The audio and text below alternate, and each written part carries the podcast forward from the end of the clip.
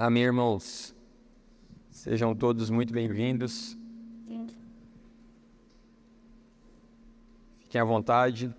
Saiba que é um prazer estar com vocês aqui essa noite. Amém. Irmãos, é, nós vamos falar de um texto que se encontra lá em Mateus, capítulo 13, o verso 44 ao 46. Nós já vamos ler, adentrar diretamente na, na palavra já.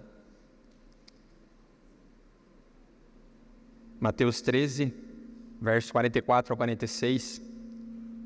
Você pode me acompanhar pela tela, ele diz assim: O reino dos céus é semelhante a um tesouro escondido no campo, que um homem achou e escondeu. Então, transbordante de alegria, vai e vende tudo o que tem e compra aquele campo. O reino dos céus é também semelhante a um homem que negocia e procura boas pérolas. Quando encontrou uma pérola de grande valor, ele foi vendeu tudo que tinha e comprou a pérola. Vamos orar mais uma vez? Deus, nós te agradecemos pelo privilégio, Pai, de nos reunirmos aqui como igreja, como a tua igreja. Fala conosco por meio dessa palavra. É, o Senhor tem poder, Pai, de nos convencer do pecado, da justiça, do juízo, Pai, do teu amor, que tem nos, o teu Espírito Santo tem nos persuadido todos os dias, Pai. Em nome de Jesus, que o Senhor traga luz sobre a nossa mente essa noite aqui e que nós possamos sair daqui com um, uma perspectiva mais apurada de quem tu és, conhecendo mais quem tu és e que nós possamos reavaliar a nossa vida por inteiro por meio da tua palavra. Em nome de Jesus. Amém. Amém.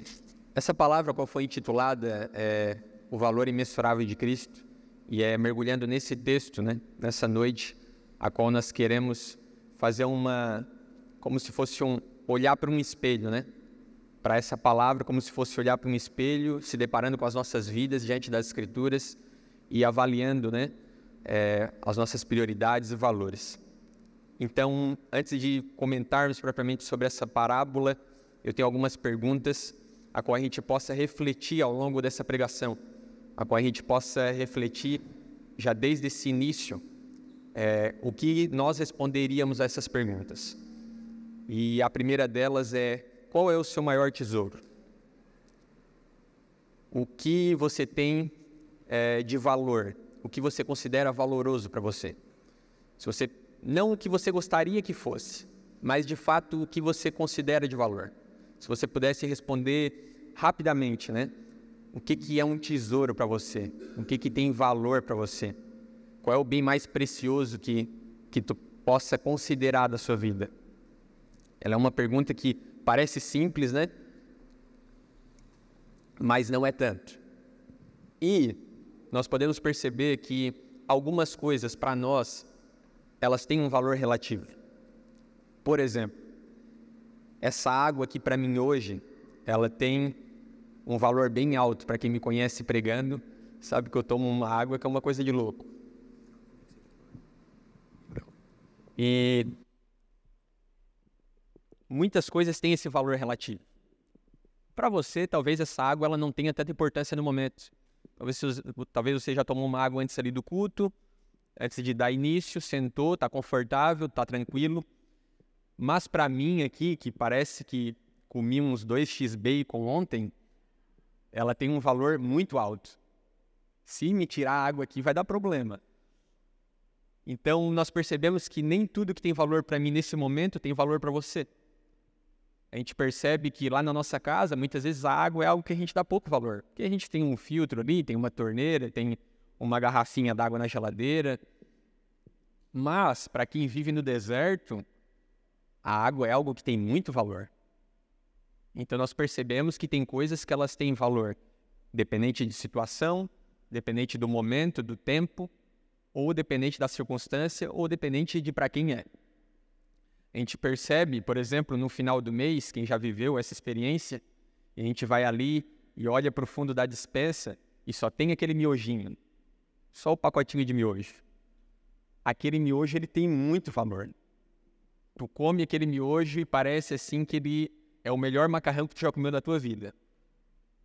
Mas no início do mês ali, quando nós temos aquela dispensa cheia, o miojo é o que a gente pouco dá importância, pouco valor tem.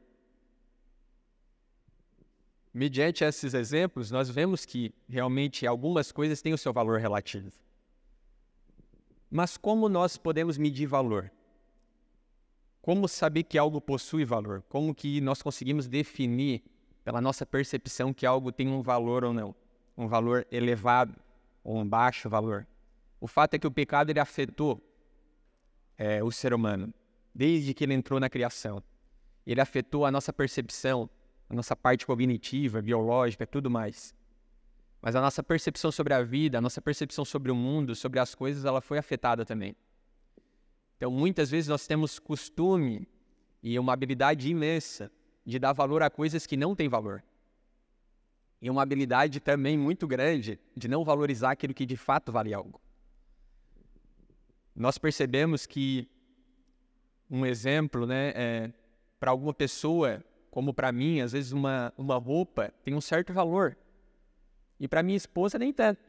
Ela sempre que ela pode ali, ela tenta doar sem que eu veja. Mas eu sempre percebo, nenhuma roupa foge do controle dos olhos do Musta. E eu sou um cara que eu não sou de acumular, mas eu tenho umas camisetas ali de uns 10, 12 anos. E o fato é que de vez em quando ela tenta liberar algo ali. Mas aquelas. Eu dou valor para aquelas camisetas. Eu dou valor para aquelas roupas. Eu tenho uma jaqueta que meu pai me deu e tinha 12 anos fazem 20 anos. E eu usei ela essa semana ainda. A Grazi, o sonho dela provavelmente é jogar aquela jaqueta fora. Mas é algo que tem valor para mim. E para ela talvez não faça sentido nenhum. E olha que coisa, né? Ela é um trapo velho, irmãos. Eu vou ser sincero. Ela é assim, ela não presta mais para nada. Nem pra pano de chão, mas talvez ela preste. Mas eu dou a desculpa que, não, dá pra usar em casa. Não, se tiver uma ação social na igreja, eu posso usar para pintar. Mas eu dou valor para aquilo. E para graça talvez não faça sentido. É algo que tem valor para mim. E a nossa percepção de valor, ela é muito pessoal e ela foi afetada em algum medida. Às vezes eu dou valor para o meu carro numa proporção que talvez ele não tenha esse valor. Ele é útil, ele me leva para os lugares, ele é confortável e tudo mais. Ah, mas talvez na hora que vi o meu filho eu fico pensando, ah, já vai botar o pé no banco atrás, vai riscar tudo. Aí já entra sujo, caga tudo o carro. Porque eu dou um valor talvez para ele de uma maneira a qual ele não deveria ter. E ele não tem de fato. O fato é que fomos afetados. E essa nossa percepção sobre a vida e o valor das coisas também foi afetada. A pergunta que eu faço é: existe algo que possui valor em todos os tempos, em todas as circunstâncias e em qualquer lugar? Existe algo que vai existir valor independente de qual momento nós estejamos vivendo? Que ele vai ter valor independente do local a qual nós vamos estar? Independente da fase da vida que nós vamos estar daqui 5, 10, 15 anos? Porque o fato é que conforme vai passando os anos, talvez coisas que nós valorizávamos antes hoje já não, não, não valem tanto a nossa perspectiva sobre o mundo foi mudando e os nossos desejos também. Existe isso que vale em qualquer momento, em qualquer circunstância, para qualquer situação. É o que a gente vai procurar encontrar nesse texto de Mateus 13. Essa parábola aqui, né, ela é mais umas aqui do mais uma das do capítulo 13 e dos evangelhos. Mateus ele é o que mais relata parábolas só no capítulo 13 que nós encontramos sete parábolas de Jesus aqui, ensinando é, seus discípulos. E as parábolas elas eram histórias a qual usavam coisas do cotidiano, situações e objetos é, do cotidiano daquelas pessoas para que eles tivessem uma compreensão melhor daquela, daqueles mistérios ao qual Cristo queria revelar, os mistérios do seu reino ali, o reino de Deus. E ela tinha um duplo objetivo aqui por meio dessas duas parábolas. Elas tinham o objetivo, primeiramente, de ocultar as verdades do reino àqueles que não creram em Cristo Jesus, o Messias, aqueles que tinham endurecido seu coração, e elas tinham como objetivo revelar os mistérios do reino àqueles que creram. A gente pode ler ali que ele fala: o reino dos céus é semelhante a um tesouro escondido no campo, que um homem achou e escondeu. Então, transbordante de alegria, vai, vende tudo que tem e compra aquele campo. O reino dos céus, ele aponta para o domínio salvífico de Cristo na vida das pessoas. Ele nada mais é do que tudo que Deus revelou na pessoa de Cristo. A salvação, é, o perdão de pecados, a nova vida em Cristo e tudo mais que nós vamos falar aqui em breve. Ele fala, o reino de céus é semelhante a tesouro escondido no campo. Uma, um costume muito comum da época, né? Era esconder posses e riquezas ali, enterrar num lugar né, a qual você poderia depois vir e desenterrar e pegar para si. Eles costumavam enterrar porque tinha muitas guerras, né, e não dava ali para te esconder ali embaixo da cama ou em qualquer lugar da casa, porque facilmente esses bens seriam saqueados. Então, algo que tinha muito valor para alguma pessoa, né, algo que ela considerava muito importante, ela acabava enterrando em algum local, para depois, né, passada qualquer tipo de guerra ou situação ali é, adversa, eles conseguiriam ir até esse local, desenterrar e estava tudo certo. Então Jesus usa, né, usa desse exemplo para falar de um homem que estava trabalhando no campo e nós não vamos ousar aqui especular, né, ou ir além de texto, é, o que, que era o campo, o que a, a Bíblia não, não faz, não, não traz isso. Mas Jesus ele fala que esse homem trabalhava no campo e seguia ali o seu rumo natural da sua vida, né? e em determinado momento ele acha um tesouro. E transbordando de alegria e vendo que aquilo tinha muito valor, vendo que aquilo possivelmente era mais valor do que tudo que ele tinha, do que tudo que ele já tinha almejado, do que tudo que ele conhecia, ele transbordando de alegria, não com pesar, não com dificuldade, mas cheio de alegria ele vai, vende tudo que tem, compra aquele campo para poder possuir aquele tesouro. Da mesma maneira, o reino dos céus também é semelhante a um homem que negocia e procura boas pérolas. Era também muito comum a negociação de pérolas, o comércio de pérolas. E aqui Jesus ele fala sobre esse comerciante. E pérolas era algo muito caro na época, algo de muito valor. E ele, como um comerciante de pérolas ali, ele tinha várias pérolas provavelmente, e ele procurava aquela, né? Sabe, aquela pérola, aquela de grande valor, aquela pérola, aquela que vai substituir qualquer uma que eu tenho aqui ou vai somar muito nessa minha coleção. E o reino de céus é semelhante a esse comerciante, que procurando por algo, ele encontra uma pérola a qual é muito mais valiosa e muito mais impressionante do que tudo aquela coleção, do que toda aquela coleção que ele tinha. Então ele vai e vende tudo para poder adquirir aquela, aquela pérola. Jesus ele não está ensinando, aqui nessa parábola é importante a gente frisar isso, que o crente deve comprar sua salvação. Não esse é o intuito dessa parábola, não é essa a verdade central. E todas as parábolas de Cristo, elas sempre tinham uma, uma verdade central ao qual queria ser revelada aos seus discípulos. A Bíblia ela não, se, não se contradiz em nenhum ponto sequer. E nós vemos que em nenhum momento ela fala sobre uma conquista né, da nossa salvação em Cristo. Em nenhum momento ela fala que nós possamos adquirir isso pelo nosso próprio esforço, que nós podemos conquistar por nosso próprio desempenho, por nosso próprio mérito. Mas ela é uma, a salvação ela é uma dádiva graciosa de Deus em Cristo Jesus, a qual nós podemos, é, mediante a fé em Cristo. Mas nós ganhamos por um uma graça de Deus, né? pela graça de Deus, ao que Ele nos deu. Então a verdade aqui dessa parábola não é isso que Jesus queria trazer. Mas o que, que ele queria trazer então? Qual que seria a mensagem por trás disso? A atitude correta que Jesus requer de seus discípulos. Por que, que ele ensina essas parábolas, né? o que, que ele exigia, né, de alguma maneira, que seus discípulos pudessem compreender para trazer para suas vidas. A verdade central da parábola de Jesus, que ele coloca aqui no coração desses discípulos e diante deles, é que o reino dos céus, tudo que ele é, tudo que ele possui, ele é um tesouro tão valioso que o crente que o, encontrou, ele está disposto, se preciso, a abrir mão de qualquer coisa para obtê-lo. Para obter esse reino, para obter Cristo Jesus, a qual ele considera tão valioso, ele está disposto.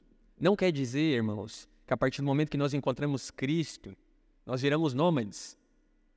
Ah, agora eu larguei tudo, eu larguei meu emprego. Eu pensei assim uma vez, né? Larguei meu emprego, fui lá para BH, trabalhar, vivendo um projeto lá, emocionado. Daí só faltou Deus me falando: o que tá fazendo aqui? Tá viajando? Volta para casa. Às vezes a gente pensa, né, que não, ah, agora eu vou largar tudo. Vou largar tudo, vou largar a família, vou viver por uma causa que vale a pena, como se a minha família não, não valesse. Mas não é isso que nós estamos dizendo. Você continua trabalhando, você continua vivendo a sua vida. É lógico que cada um tem chamados específicos e Deus vai nos conduzindo, em alguma medida, é, para lugares diferentes. Mas, em outras palavras, ele quer dizer que aqueles que perceberam esse valor imenso do que é encontrar Cristo Jesus, do que é, de que é ter Cristo em sua vida, eles sacrificarão qualquer coisa. Eles estarão dispostos a sacrificar qualquer coisa. Seja seu conforto pessoal, seja, ser um, seja um sonho, seja um plano, um objetivo que você tinha traçado pessoal na sua vida. Se essas metas, esses sonhos, esses planejamentos, esses objetivos, que muitas vezes, baseados naquela percepção que foi afetada pelo pecado, nós traçamos, crendo né, que Deus vai abençoar os nossos planos, traçamos muitas vezes planejamentos egoístas, voltados, na verdade, para nossa própria satisfação. Nós, facilmente, como Calvino fala, nosso coração é uma fábrica de ídolos. E nós produzimos ídolos, ídolos e ídolos, para que possam servir a nós mesmos, que é o maior ídolo que nós temos.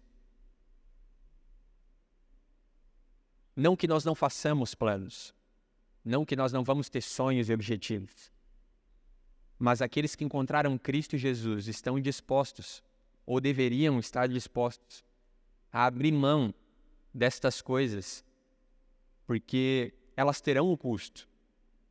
Isso é um fato. Existem coisas que existem um custo.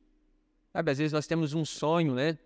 O meu sonho é alcançar aquela, aquele cargo na minha empresa. E o meu patrão vai assistir isso aqui, Tiago, continue investindo em mim. Não é por causa disso que não precisa me pagar mais. Mas nós temos um sonho de alcançar talvez um, uma posição na empresa, alcançar um cargo. Só que às vezes isso vai nos exigir muito mais do que nós poderíamos dar. E nós consideramos aquilo com tanta estima, nós consideramos aquilo como algo tão valioso, tão valoroso para nós. Ah, eu valorizo muito isso. Eu sempre quis. Mas na verdade isso talvez vai estar ligado a um, uma necessidade de aceitação tão grande da minha parte que talvez eu vou sacrificar coisas do reino de Deus, coisas que são importantes para todos aqueles que têm Cristo como seu maior tesouro, para alcançar esse objetivo. Eu vou ter a capacidade de sacrificar o tempo que eu teria com a minha esposa, cuidando do meu filho que vai nascer em breve, porque eu acredito que alcançar tamanho cargo vai me, pro, vai me proporcionar um salário maior, a qual eu vou poder pagar o Maristinha para o bem, a qual eu vou poder pagar, é, dar uma condição melhor para a Graça, ou dar tudo né, para o bem que ele não pôde ter. Pô, e quem paga o Maristinha sabe que é caro. É duro. Tá, tá vindo aí o neném e já estamos tendo que rebolar. Mas é um fato é um fato que muitas vezes valorizamos algumas coisas que não têm o devido valor e sacrificamos coisas por elas, por essa percepção errada da nossa parte. Talvez você tenha aquela faculdade, né? Ah, eu sempre sonhei em me formar nisso. E não é errado estudar. Eu mesmo estou indo semana que vem lá para São Paulo. Não é errado estudar, faz parte. Agora só não sabemos se foi Deus, né, a qual te conduziu para estudar isso, ou para fazer a faculdade X ou Y. E às vezes nós abrimos mãos de estar na comunhão dos santos, de estar servindo no reino, ou participando de várias coisas, por uma faculdade, por mais horas no trabalho e tudo mais, e aquilo toma nossa semana, ocupa todo o nosso tempo. E o tempo que nós teríamos, nós vamos estar jogando bola. E o tempo que nós teríamos, vou estar descansando, porque daí a gente sempre está cansado. E a gente passa nem orar mais direito, porque não temos tempo. Na busca dos nossos objetivos, daquilo que demos valor, como talvez uma carreira bem sucedida, como talvez uma faculdade, uma formação, um diploma, nós gastamos a nossa vida por um longo período de tempo vivendo por aquilo e sacrificando a nossa vida por completo por algo que vale, talvez, a nossa vida. O crente que encontrou Cristo, Jesus e o seu reino, ele não encontrou assim algo que é meramente banal, algo que não tenha valor. Ele encontrou a salvação para os seus pecados. Ele encontrou a salvação eterna. Ele encontrou uma novidade de vida. Ele encontrou o cuidado de Cristo. Ele encontrou Deus como um pai.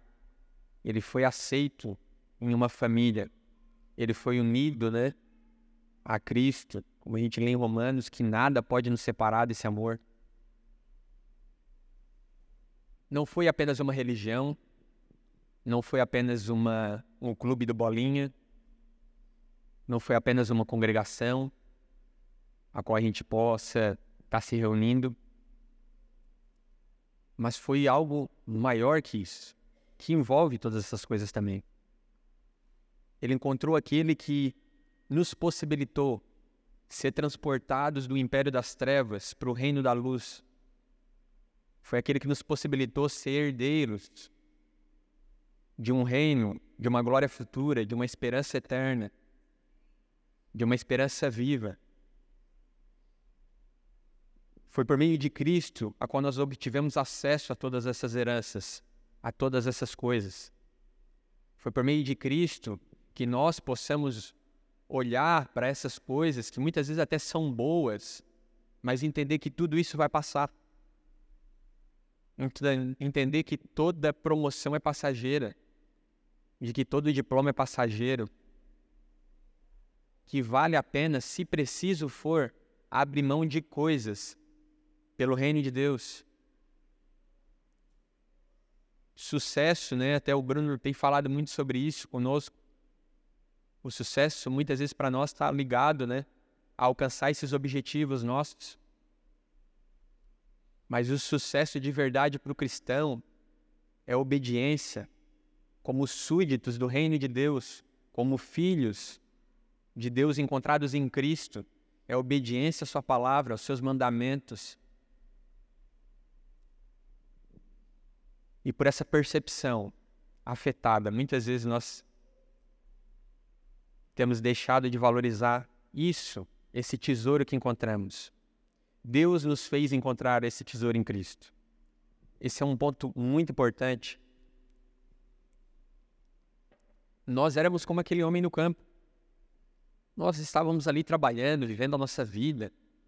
Em algum momento que você encontrou a Cristo ali, e na verdade nós encontramos só porque Ele quis que nós o encontrássemos, essa é uma verdade. Ele nos atraía em todo o tempo, Ele nos chamava e ele nos revelou, Deus nos revelou Cristo e a sua obra de salvação em nosso favor. Ele nos fez, como aquele homem no campo, encontrar um tesouro em um momento que nós nem talvez procurávamos. Nós estávamos ali seguindo as nossas vidas, seguindo o fluxo natural do mundo, quando de repente nos deparamos com algo que eu olhei para a minha vida, nós olhamos para dentro de nós, para tudo que fazíamos, os planos que tínhamos, os nossos sonhos, e meu Deus, isso não vale nada se comparado a Cristo. Isso não vale nada se comparado ao privilégio de servi-lo. Por isso, por isso que muitos daqueles que conheceram a Cristo Jesus vivem vidas dispostas a abrir mão de tudo. Vivem vidas ao ponto de morrer por isso se preciso. Porque encontraram um amor que não tem fim um amor que é maior do que um amor de um pai, de uma mãe, ou daquela pessoa que nós tivemos maior estima em nossa vida.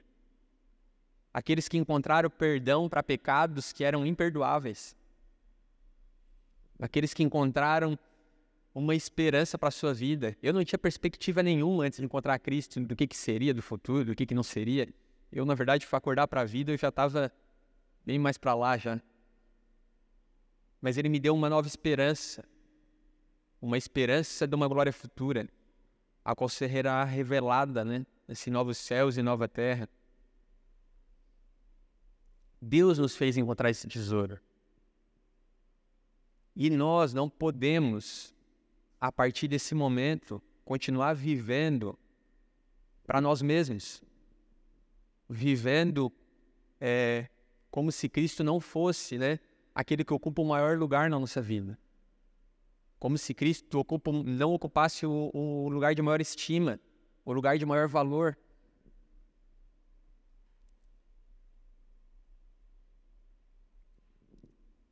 O Espírito de Deus que habita em nós tem nos motivado, dia após dia, a tomar essa atitude alegre. E não, ah, que difícil que é seguir a Cristo. Ah, Bruno, tu não sabe como, como eu tenho me desgastado pelo reino. Ah, eu não aguento mais. Eu preciso descansar. Minha semana tem sido pesada. É muito difícil servir a Cristo. Aqui fala que esses muito alegres, cheios de alegria, essas pessoas ali abriram mão de tudo. Com alegria, o Espírito Santo, com imensa alegria, tem trazido sobre nosso coração o desejo de viver uma vida em obediência, uma vida disposta a abandonar todas as coisas se preciso. Às vezes, nós, tendo essa ideia de que encontramos, através de Deus, Jesus e seu reino, nós acreditamos por algum momento que temos algum mérito né, nisso, né? Que, não, mas eu também encontrei Jesus, mas a minha vida não era tão ruim, né? Eu também não era tão mal. O fato é que nós não merecíamos ter encontrado esse tesouro. Esse tesouro que muda a nossa vida por completo. Nós não merecemos porque nós éramos maus. Nós estávamos ali vivendo em nossos delitos e pecados vivendo uma vida completamente inimigos de Deus. Não, mas eu também não era assim tão mal, né? Eu pagava meus impostos, eu era, em parte, ali um pouquinho bom, né?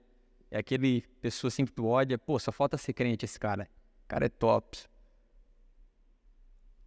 Mas tem algo que pode nos ajudar a ter uma visão correta de quem nós éramos, de quem nós somos. No relato da criação, pelo poder da palavra de Deus, ele passa a criar todas as coisas.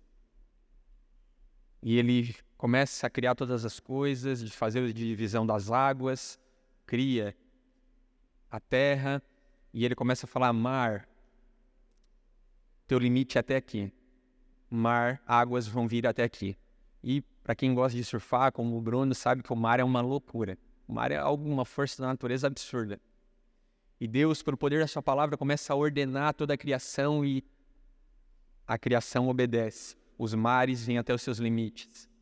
Terra produza árvores, produzam ervas, produzam frutos e começa a terra a produzir isso. Mares produzam seres vivos e os mares obedecem.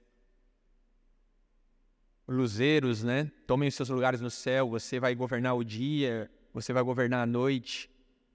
E os os luzeiros ali tomam os seus lugares, obedecem, as estrelas obedecem à voz daquele que cria todas as coisas pelo poder da Sua palavra.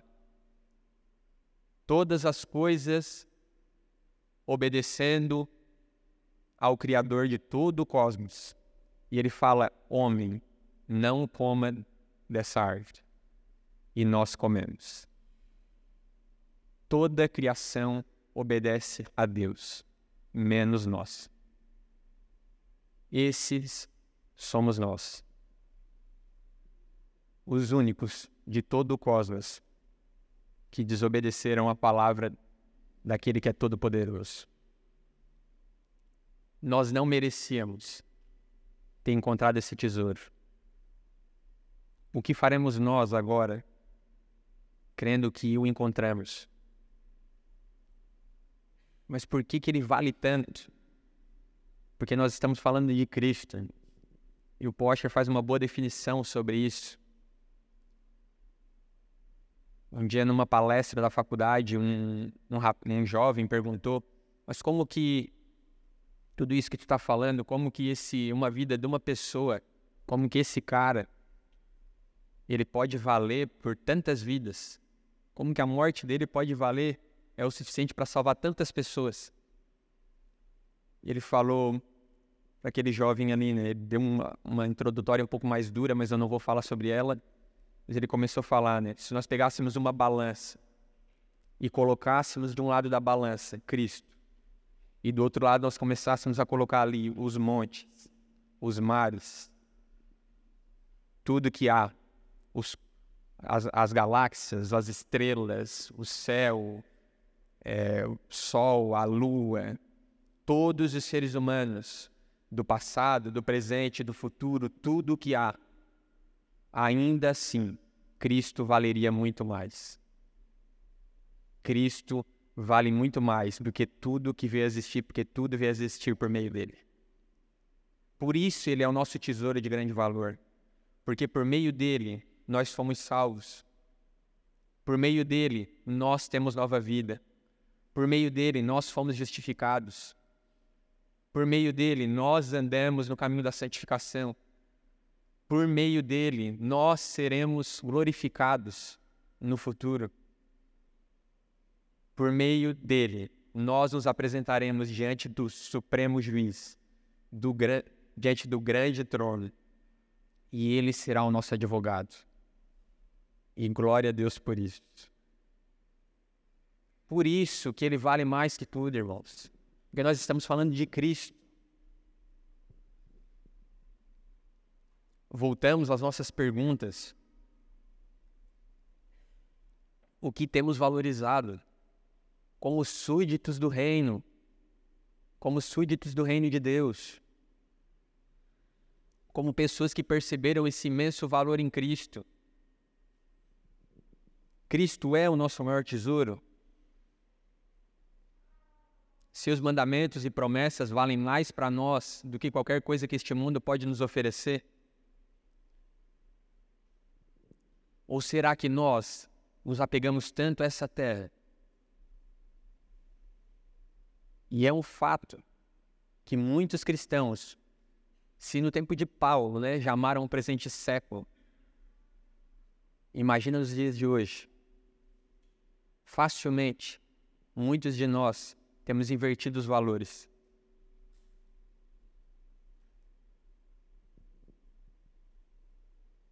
Isso está muito ligado a essa nossa visão somente sobre essa terra, somente sobre essa vida. Está muito ligado a isso. O quanto nós temos valorizado tudo isso. O quanto nós, às vezes, perdemos a percepção de que tudo passará. se tivéssemos que dar nossa vida por algo, por o que nós viveríamos? Muitas pessoas têm vivido por causas até nobres. Tem pessoas que vivem por uma causa lá no Nordeste, de levar água até aquele local, e eles gastam sua vida, o seu tempo, o seu dinheiro, o seu esforço, deixam seus lares e vão lá e batalham por aquilo e servem, é uma causa nobre de fato. mas que não vale mais que uma vida. Muitos estão dando suas vidas ali pela Amazônia e por, pelo Greenpeace, seja lá o que for, e creem de fato que aquilo vale a pena. E tem aquilo como uma estima, e crendo que vale a pena gastar suas vidas. Abrir mão de conforto, muitas vezes, para estar lá. Nós temos o privilégio de viver por algo que vale muito mais que a nossa própria vida. Muito mais que a nossa própria vida. Quando nós olhamos para o mundo e para as pessoas que não creem em Cristo, facilmente nós conseguimos saber quais são as suas prioridades. Sabe, os amores que eles têm. Nós olhamos para as pessoas ao nosso redor e logo vemos a prioridade desse cara é alcançar tal lugar, a prioridade dessa pessoa é chegar até isso. E a grande maioria, né, a massa esmagadora hoje é ser bem sucedido, é ter dinheiro. E, e se tu não quiser me dar também, eu não vou queimar igual grego, eu vou guardar aqui. Mas não é o nosso objetivo maior. Não é aquilo que nós buscamos, não é por isso que vivemos naquele paralelo que nós fizemos no começo, o dinheiro no deserto, ele teria algum valor? Sabe, aquela conta recheada. Hoje aqui deve tem um, um certo valor, né? Mas no deserto teria? Ia valer de alguma coisa? Não ia valer nada.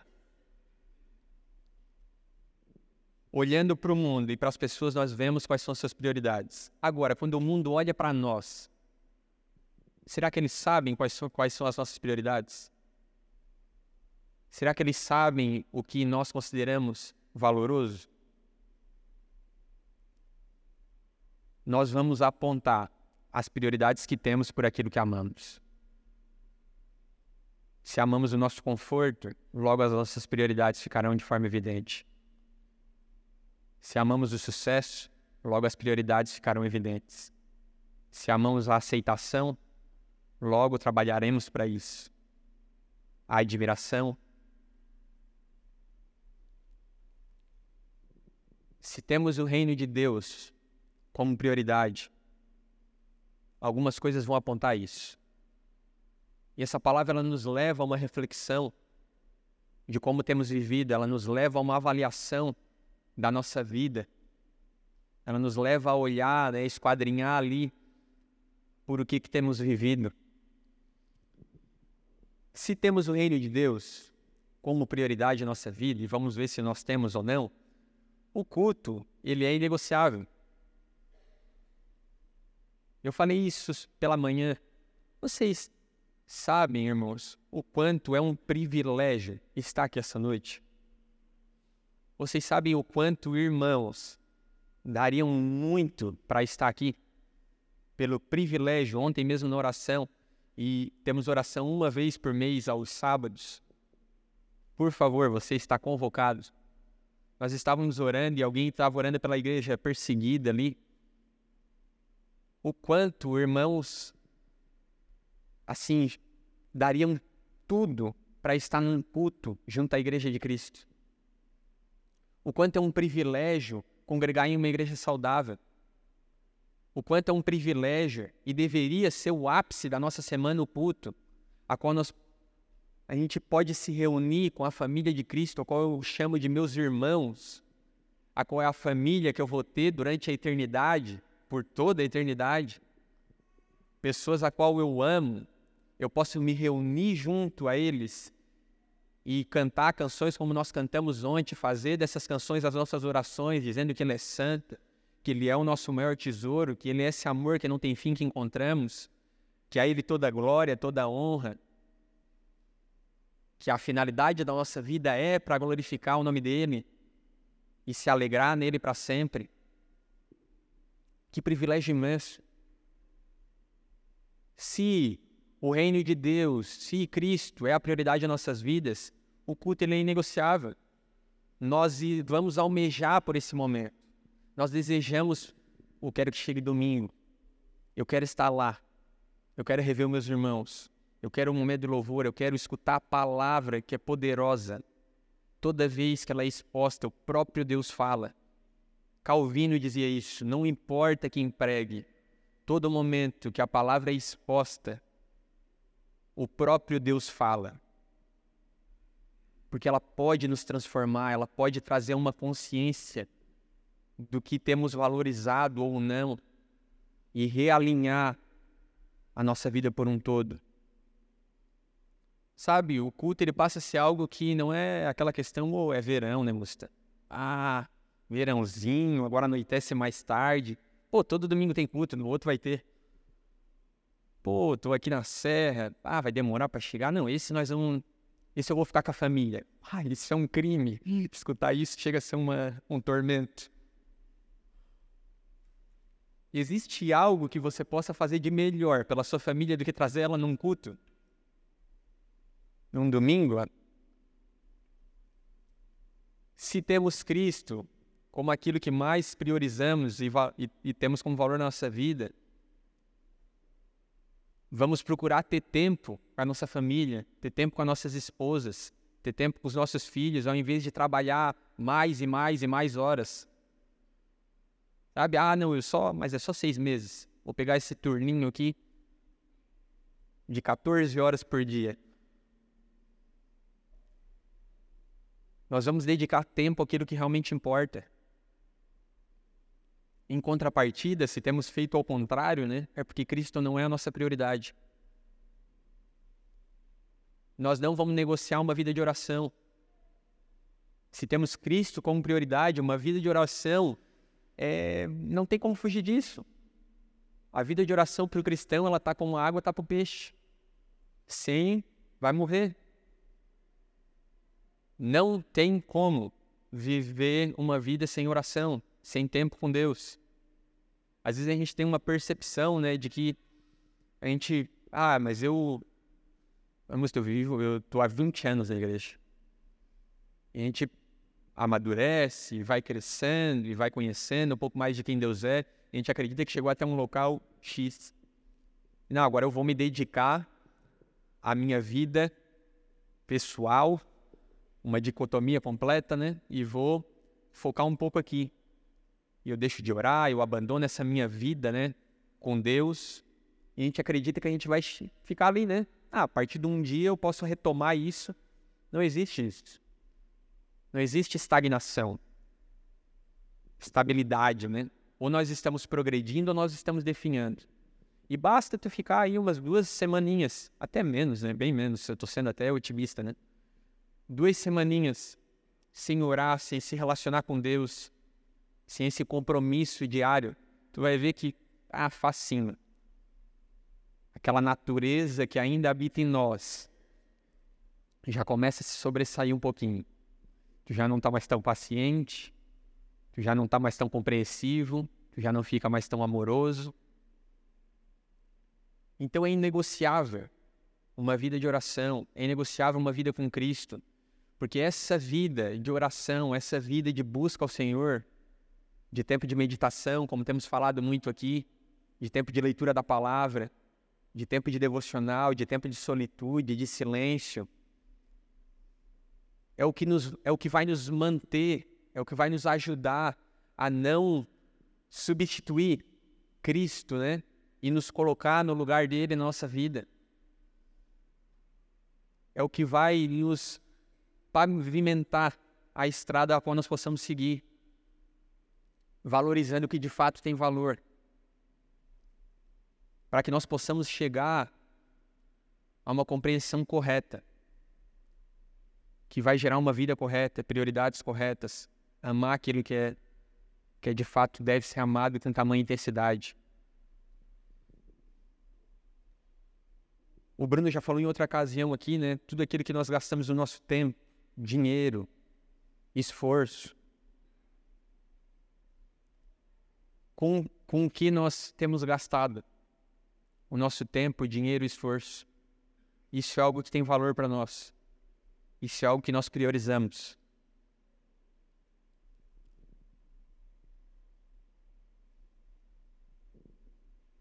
Pessoas que entenderam o valor de ter a Cristo, como o apóstolo Paulo, ele fala em Filipenses capítulo 3, no verso 7 e 8.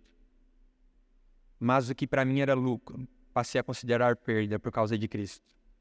Mais do que isso, considero tudo como perda comparado com a suprema grandeza do conhecimento de Cristo Jesus, meu Senhor, por cuja causa perdi todas as coisas e eu as considero como esterco para poder ganhar a Cristo. Esse é o nosso objetivo, irmãos. Todos aqueles aqui que encontraram esse tesouro em algum momento, esse é o nosso objetivo. Viver como se estivéssemos dispostos a largar tudo, como se nada mais valesse.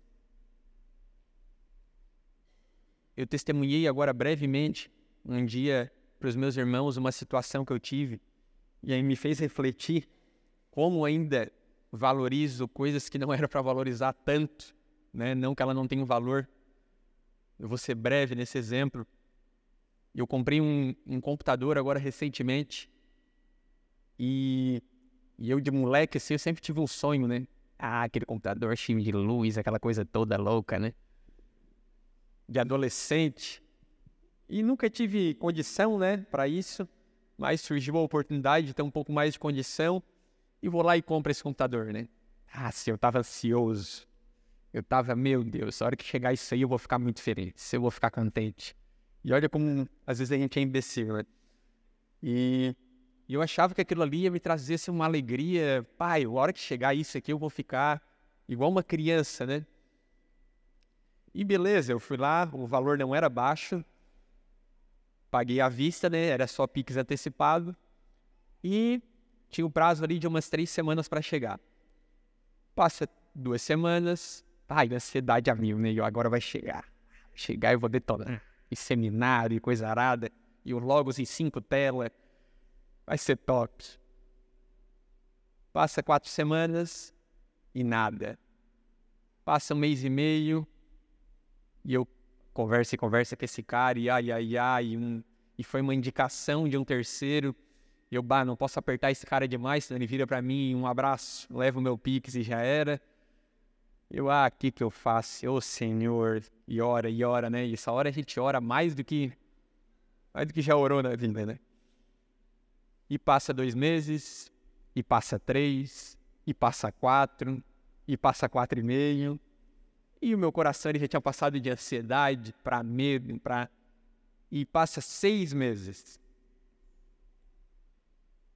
E chegou um ponto, irmãos, que eu não estava mais nem aí para nada. Minha vontade era assim, ó, pega o dinheiro, pega o computador, eu nem quero mais saber de nada, cara. Eu nem quero mais computador. Eu nem quero mais que venha. Eu fui refletindo e Deus foi me moendo naquilo ali eu valorizava aquilo ali como uma nostalgia emocional, algo que eu sempre, ah, lá quando era novo eu queria, e eu achava que aquilo ali ia trazer uma satisfação para mim, uma alegria, ia me preencher em alguma medida. Sabe, essa busca por ser preenchido, por, por satisfazer o nosso coração. E Deus foi me estragando tanto, me estragando tanto, que a hora que chegou ele, eu, ah, eu não quero mais nem saber, nem tava, tava vindo, né? O cara, não, porque tá indo, porque eu, ah, tá bom, tá bom. Eu cheguei a um ponto que nada, mas eu tava assim, ó, mas eu não quero mais nem saber de nada. Se precisar largar meu emprego, se precisar largar, mas eu largo tudo, né? eu não quero mais saber de nada. Parece que aquilo perdeu o valor totalmente. E eu olhei para Cristo, o que, que eu estou fazendo, cara? Buscando suprir esse vazio que já foi preenchido, né? Com outras coisas, tentando colocar outras coisas no lugar de Cristo na minha vida. Como Agostinho mesmo fala, nós somos feitos para Ele, né? Inquieto está o nosso coração enquanto não repousar nele novamente. E resumindo, vai chegar, e vai chegar, e vai chegar. E a hora que chega em Sara, chegou, né? Nossa, era lindo, não sei o que. O cara estaciona o carro, vem um carro e dá atrás. Bum! Quebra o computador inteiro. Ali foi só pra. Vamos ver se tu tá mesmo. Se não é só da boca pra fora. Resumindo, tô com ele lá tudo quebrado lá em casa. Agora passou um mês já do cara que vai vir semana que vem. Eu tô nem aí se ele vai vir mais também. Mas Deus ele faz isso com a gente, irmãos. Ele dá uma apertadinha. Ele dá uma apertadinha para ver muitas vezes se nosso discurso não é só da boca para fora. Mas eu louvo a Deus pela oportunidade que temos de muitas vezes ter coisas que nós sempre sonhamos, para ver que elas ainda não são suficiente para preencher o nosso coração. Por mais que nós possamos dar valor, valor a essas coisas, um valor a qual elas não têm, valorizamos tanto, tanto e acreditamos no fundo do coração, quando eu tiver isto, a minha vida vai ser mais completa triste mentira. A única coisa que nos preenche por completo é Cristo. Por isso, nós abrimos mão da nossa vida, do nosso tempo, do nosso conforto, para servir a esse reino. Porque, como Paulo mesmo falou, aqueles que têm os olhos somente nessa terra são os mais miseráveis de todos os homens. A nossa vida não é só aqui. Em breve tudo passará e tudo isso que nós temos buscado com tanto apreço passará também. Só permanecerá aquilo que é eterno. Pode vir um louvor, já estou finalizando. Que nós possamos reavaliar a nossa vida com o auxílio do Espírito Santo. Avaliar como está ali, né? A organização daquilo que consideramos valoroso. De fato, as coisas perdem o seu valor quando a gente compara elas com Cristo. E não quer dizer que tudo o resto não vale mais nada. Mas quando colocamos Cristo no lugar a qual é devido, todas as outras coisas tomam os seus devidos lugares. Todas as outras amores, tudo aquilo que consideramos de valor, tomam os seus devidos lugares e passamos a dar somente o seu valor necessário. E é isso que nós queremos buscar, é isso que nós queremos viver. Pela graça de Deus, que nós possamos avaliar a nossa vida essa noite. Que nós possamos continuar ruminando essa palavra, ruminando esse texto, e respondendo aquelas perguntas, né? De forma sincera diante de Deus. Qual é o seu maior tesouro? Qual é a coisa que tem mais valor para você? Qual é o seu bem mais precioso? Diante dessas respostas, que nós possamos, com toda certeza, é, nos dobrar diante do Senhor, clamando para que Ele nos traga é, os nossos olhos novamente para esse tesouro a qual nós encontramos e a qual nós não merecemos. Não se esqueça, para que possamos viver uma vida de obediência à Sua palavra, uma vida de obediência ao que Ele exige de nós como súditos e servos do Seu reino. Amém? Vamos orar mais uma vez. Pai, que nos conhece, Senhor. Tu és aquele que esquadrinha o nosso coração esquadrinha todo o nosso íntimo. Tu sabe o que pensamos. Tu sabe que todos os pensamentos que rondam a nossa mente. E por mais que muitas vezes possamos mentir para nós mesmos, o fato é que grande parte da nossa vida, Pai, é voltada para o nosso, nosso próprio bem pessoal, Pai Muitas vezes dedicamos tempo, dinheiro e esforço para satisfazer as nossas próprias vontades e desejos e realizações.